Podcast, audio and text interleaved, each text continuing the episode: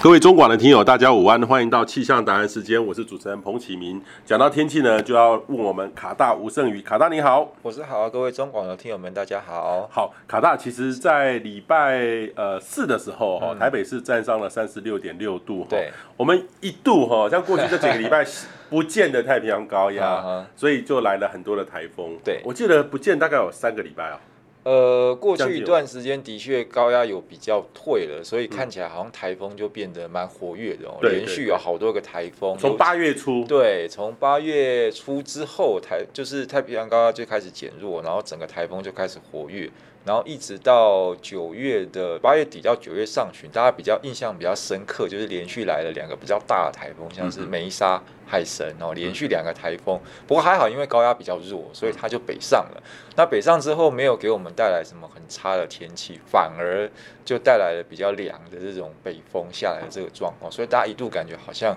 要夏天过了，夏天过了，夏天过了，好像夏天过了，一度要秋凉了。这个这只是短暂的假象哦，这台风上去了之后，结果高压又回来了，所以这个礼拜我们大家又感觉到很热很热的这个天气的状况。OK，好，昨天其实礼拜五的时候就是有下一点午后。阵雨，那礼拜六呢？其实预估也差不多会阵雨，而且更不稳定，更不稳定。然后礼拜天是礼拜六的晚上，封面会报道吗？这道封面目前来看的话，呃，结构好吗？因为上一道的，我记得是礼拜一的时候，礼拜天、礼拜一的封面。的时候，其实雨还蛮大的。那个基隆礼拜天的时候啊，降下蛮大的暴雨。对，其实上一波的封面，它主要也不是封面的影响啦，它主要是因为封面的接近，然后造成的这种不稳定，所以它那个热对流涨得非常大。那之后的话，有一点点东北风下来哦，所以在北海岸就有一些小的对流涨。但是其实上一波的封面看起来其实影响不是那么的大，但这一波的话，目前来看哦，应该是真的会有封面要通过台湾的上空哦，应该会在。礼拜六的晚上到礼拜天的大概中午之前这段时间，封面真的会通过台湾的上空。那看起来结构上来讲的话，也比上一波要来得明显哦。就是大家应该可以感受到哦，封面在通过，然后封面过了之后，有比较强的这个北风下来哦，整个东北风增强，然后温度开始往下降的这个过程，就是在北台湾，尤其是台北这边的朋友可能会感受会比较明显。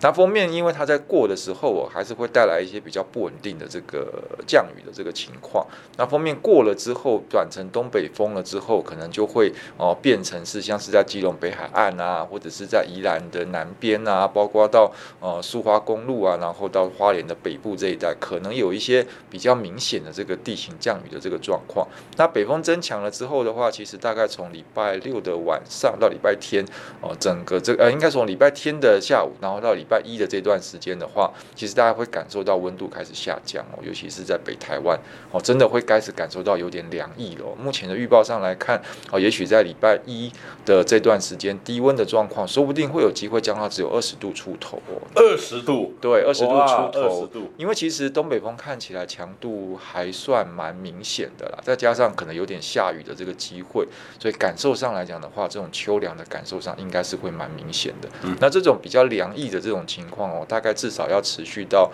礼拜二哦，那可能礼拜三。三后整个温度的情况又会再开始上升，但是很快哦，因为下个礼拜目前来看，礼拜四左右又会有一个封面要通过，然后礼拜五东北风又在增强，所以其实下个礼拜的这段时间，大家看起来的话，感觉上哎，好像已经是。秋天的形态了，就是已经开始是秋天的这种天气形态哦，就是封面陆续的有机会影响到台湾，那主导台湾的这种天气的变化都是变成是北边来的这个系统哦，已经不是南边的台风这个状况，所以下礼拜大概感觉上会比较秋天哦，就是有这种秋天的系统，那温度的起伏在北台湾可能也会稍微大一点点哦，因为东北风减弱的时候温度就升上去，但是东北风比较强的时候温度又会再降下去。所以在北台湾的感受上会感觉，诶，起伏温度比较变化比较大。那降雨的情况的话，在封面影响的时候，也会比较多一点点的这个降雨的状况哦。那中南部受到的影响大概就比较小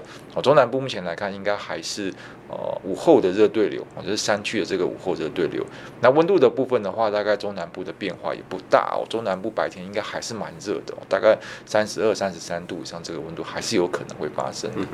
目前有没有任何下一个台风？因为今年十一个，其实我觉得台风季。应该大概过，可以说大概过了一半左右了。对，其实最活跃的时间可能已经慢慢要到尾声了。通常按照气候上来讲，大概到九月的下旬到十月左右，其实台风的生成的个数就已经开始往下降了。所以说，今年到目前为止，到九月已经算是中旬都过完了，要进入到下旬。那下旬看起来的话，可能也没有太多台风要发展的这个迹象。除了现在，呃，之前这个红霞台风哦，前两天这个红霞台风进入到越南之后，那再来的话，也许太平洋上可能还有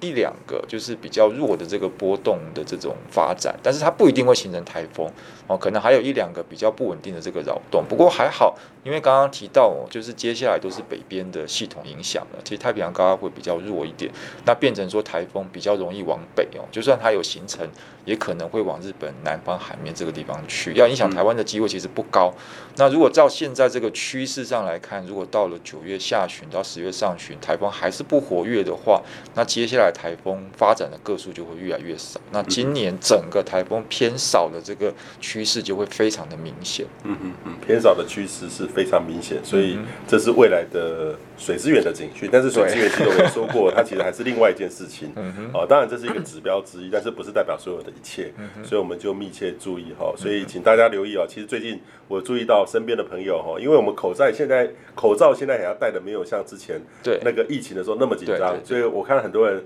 戴口罩啊，我感冒了。